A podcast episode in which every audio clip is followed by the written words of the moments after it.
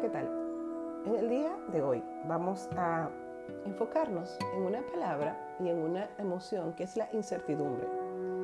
El mejor plan es no tener un plan y esto te parecería contradictorio, te parecería quizás que se aparta de lo que estaríamos nosotros dejándote como información en la búsqueda y despertar de tu Ikigai. Sin embargo, imagínate que te has subido a un tren y que no tienes idea de dónde te lleva ese tren. Cierra tus ojos en este momento y ponte en esta situación. ¿Qué emoción aflora en ti? Puedes que sientas inquietud ante la incertidumbre. Sin embargo, pronto ese sentimiento será sustituido por la sana excitación ante una nueva aventura. Se trata de encontrar el equilibrio entre el control y la incertidumbre, en el cual nos sentimos confortables y es una importante clave para realizarnos. ¿Con quién es más importante que el dónde? Recuerda en tu viaje, en tu vida, en tu búsqueda, en tu despertar, quién te acompaña en este momento. ¿Con quién es muy importante? Pues el dónde aparece y sobre todo se hace fácil cuando estamos acompañados de las personas adecuadas.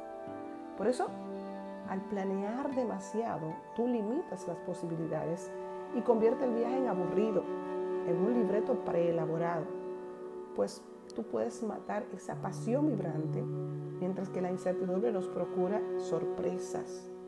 Y cada día se hace como un agradable descubrir, un agradable despertar. Por eso que en la búsqueda y en el despertar de tu Ikigai, lo más importante es la espontaneidad que tú permitas que te guíe. Y también algo muy importante, tus compañeros de viaje, los cuales van a añadir a tu viaje o van a restar, te van a sumar experiencias positivas y posibilidades o te la van a quitar. Así que asegúrate de elegir bien con quién vas en este viaje. Yo te pregunto el día de hoy, ¿quién es tu copiloto en tu vida? ¿Quién está sentado en el asiento del lado? apoyándote con el mapa de dirección y con las instrucciones. Es esencial que sean personas que piensen como tú a la hora de tomar decisiones, pues una vez en la ruta es muy importante la alineación de las ideas, la capacidad de ponernos de acuerdo, que las ideas se conjuguen y que se sumen y hagan una sinergia importante es importante, así como el factor sorpresa, la espontaneidad en el viaje es muy importante, pues la vida no está escrita ni preescrita en un libreto. Así también quien te acompaña en este viaje va a sumar y va a impregnar el viaje de emociones y sensaciones positivas si es la persona correcta. Vamos a darte algunas ideas para viajar con Ikigai, tanto por la vida, como con esos viajes de vidas que quieres hacer que se alinean a tu propósito. Busca eventos en internet a celebrarse al lugar donde vaya. Importante que no solamente viajes por el placer de conocer lugares, también te puedes involucrar en actividades en esos lugares que se alineen a tu propósito de vida y eso te permite aprovechar al máximo tu experiencia.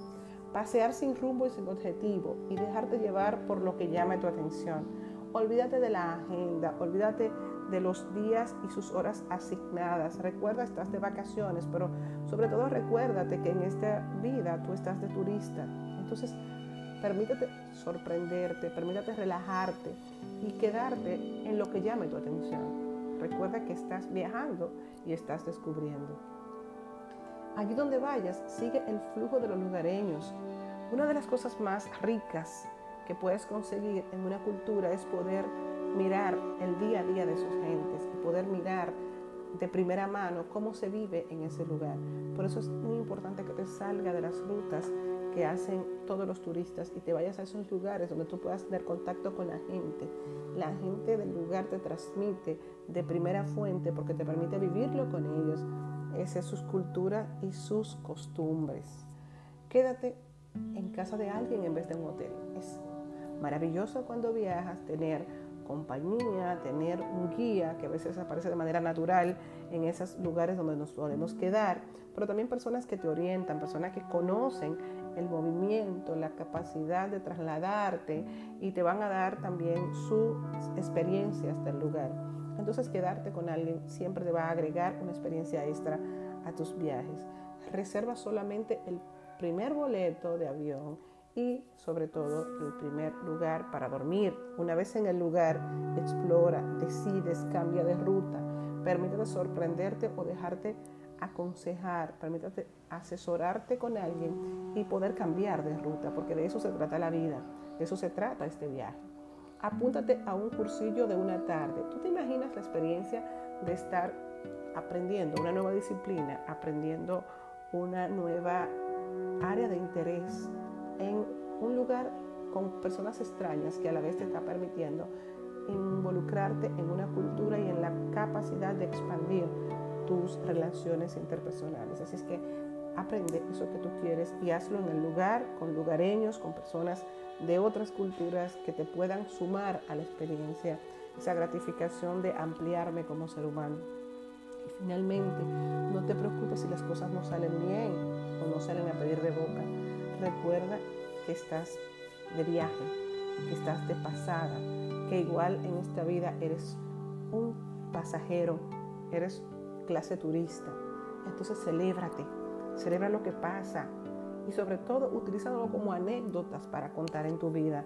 No importa lo que haya pasado, no importa la situación que tú hayas enfrentado. Entonces simplemente tómalo como una experiencia y celébralo. Recuerda que un buen viajero no tiene planes fijos y no tiene siquiera intención de llegar.